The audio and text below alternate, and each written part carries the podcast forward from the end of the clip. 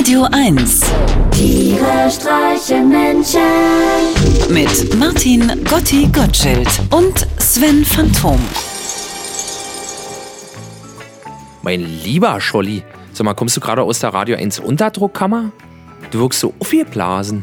Ja, ich weiß, ja, die verdammten Feiertage. Die hab wieder Jans, gefüllt mit Ente, dazu Muttis berühmte graue Soße aus pürierten Dominosteinen. Uiuiuiui. Aber sag mal, was ist denn mit dir los? Also, Was da denn? ist ja ja nichts dran. Bist du noch dünner geworden? Du siehst ja aus, als hättest du über Weihnachten nur am Pfefferminzblatt geschnuppert. Ach so, nee, das kommt vom Krebs. Was? Na, bei uns gibt's jetzt doch immer Weihnachtskrebs. Ah, So eine norwegische Züchtung hat anstatt Scheren Fäustlinge und auch ansonsten nicht viel dran. Also sehr wenig Fett. Aha. Ich meine, erinnere dich mal dran, wie ich noch im Sommer aussah, als ich mit meiner Freundin in Frankreich war. oh ja, ja, das stimmt. Da sahst du wirklich aus wie eine überdimensionale Hummel ohne Flügel. Ich darf doch wohl sehr bitten. Äh, was habt ihr da eigentlich gemacht in Frankreich, um zwischen all den schönen Franzosen nicht so unangenehm aufzufallen? Bewegung, Sven. Immer in Bewegung bleiben. Wir rennen zum Strand. Es ist unsere einzige Chance. Nur wenn wir unser träges Fett durch schnelle Vorwärtsbewegungen hinter uns herziehen, wie zwei Kometen ihren Schweif, machen wir für kurze Zeit eine gute Figur. Zumindest von vorne. Sobald wir stehen, ist der Mummschanz natürlich vorbei. Ein lesbisches Pärchen kommt uns entgegen. Die Mann der beiden trägt oben ohne. Sie hat wunderschöne Brüste. Für meinesgleichen sind diese wunderschönen Brüste jedoch tabu. Das gibt sie mir mit einem grimmigen Blick deutlich zu verstehen. So schöne Brüste an so einer bösen Frau. Kerngesunde Äpfel an einem kranken Baum. Ihr könnt auch heulen. Ich muss an meinen Kumpel Malte denken, der sich auf einem Festival außerhalb Berlins mal bis über beide Ohren in ein Mädchen verliebt hatte. Zwei Tage lang umgarnte er sie pausenlos und vernachlässigte sämtliche Herrenaktivitäten mit seinen Freunden, nur um am Ende festzustellen, dass seine Angebetete lesbisch ist. Bei der Rückfahrt im Auto starrte Malte nur noch apathisch ins Leere, bis er sich emotional ein letztes Mal aufbäumte und sich seine grenzenlose Enttäuschung in der Bemerkung entlud. Da ist die lesbisch. Ich meine, das ist ja fast so, als ob sie tot wäre. So weit gehen meine Gefühle für die strenge Frau mit den schönen Brüsten nicht. Dennoch bin auch ich aufgewühlt. In wenigen Sekunden würden wir den höchsten Punkt der Düne erreichen. Und dann wird der Blick freigegeben auf Dutzende bronzefarbene Surfer, die sich auf ihren Sixpacks geriebene Äpfel zubereiten und deren gesundes, honiggelbes Haar im Wind weht wie der kräftige Schweif eines Araberhaflingers in vollem Galopp. Aber, aber, aber, Sabrinas Stimme zittert. Wie ein Rehkitz, das den Anschluss an die Mutter verloren hat, schaut sie sich immer wieder nach rechts und links um, in der Hoffnung, irgendetwas übersehen zu haben. Aber es bleibt dabei. Wir sind die Ersten am Strand. Augenblicklich lasse ich meinen Bauch herausploppen und drücke mir den vorhin im Waschraum mühsam aufgeföhnten Hinterkopf flach. Das Versteckspiel hat ein Ende. Jetzt bin ich endlich wieder der Alte, der Dorfdepp mit dem Schmierbauch. Da plötzlich Stimmen. Wir halten den Atem an. Zwei Gestalten erscheinen auf der Bühne und nähern sich mit weichen Bewegungen. Scheiße, mein Hinterkopf. Die beiden sind schlank, zu schlank für männliche Surfer. Es sind zwei Freundinnen, die sich, obwohl der ganze Strand frei ist, keine fünf Meter weit entfernt von uns niederlassen, ihre Bikini-Oberteile ablegen und ihre prallen Brüste in den Himmel strecken. Wenn jetzt ein Gewitter aufkommt, denke ich, so langsam werde ich munter. Immer wieder rutschen meine Augen über die Buchseiten zu den beiden französischen Schönheiten. Wer hätte gedacht, dass das Leben heute noch so ein Bonbon für mich bereithält? Und es wird immer besser. Nach noch nicht mal einer halben Stunde haben etwa 20 Französinnen einen lückenlosen oben ohne Belagerungsring um uns errichtet. Das ist heute mein Tag, entfernt es mir unwillkürlich. Ich habe mich wohlweislich auf den Bauch gelegt.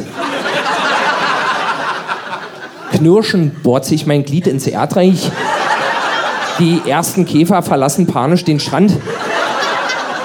Würde mich jetzt ein pfiffiger Bauer hinter zwei Gäule spannen, er könnte mit mir problemlos den lehmigsten Permafrostboden aufreißen und umfügen. Na, na, na, hat da nicht eben jemand ganz schön übertrieben? Nö. Ganz sicher? Ja. Na gut. Siehste? Aber sag mal, du meintest doch neulich, du hast ein Mädel kennengelernt, Sven. Erzähl doch mal lieber davon. Erzählen? Singen werde ich davon. Singen. Ach Sven, bitte nö. Bitte nicht. Sie saß alleine an der Haltestelle Frankfurter Tor. Und kein Mensch kam mir jemals vorher so verloren vor. Mit Tränen auf den Wangen, groß wie Pflaumen. So sah ich sie und konnte nur noch staunen. Denn sie sang mit einer Stimme klar wie Glas.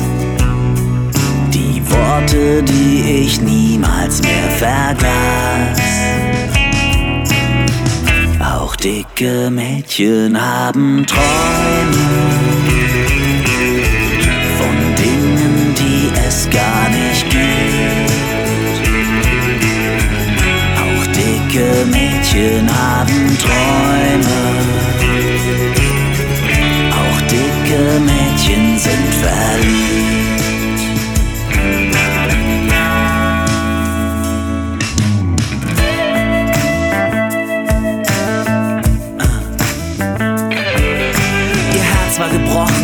ihr angesehen, angesehen. Gebrochene Herzen sind nicht angenehm, angenehm.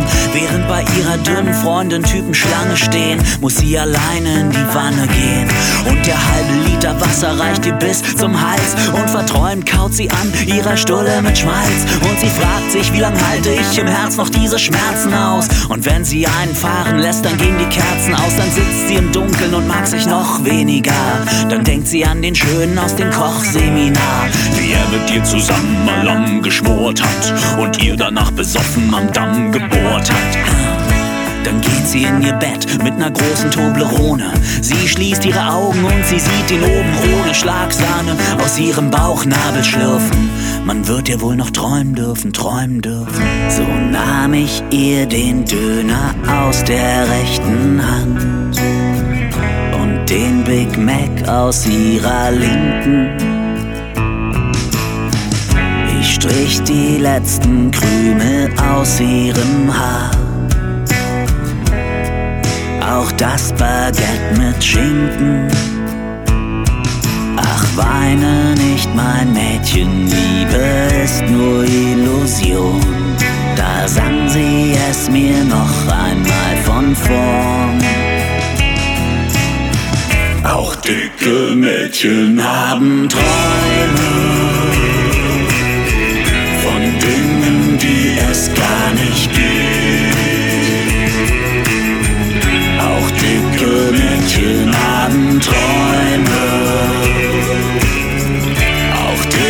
Mädchen sind verliebt.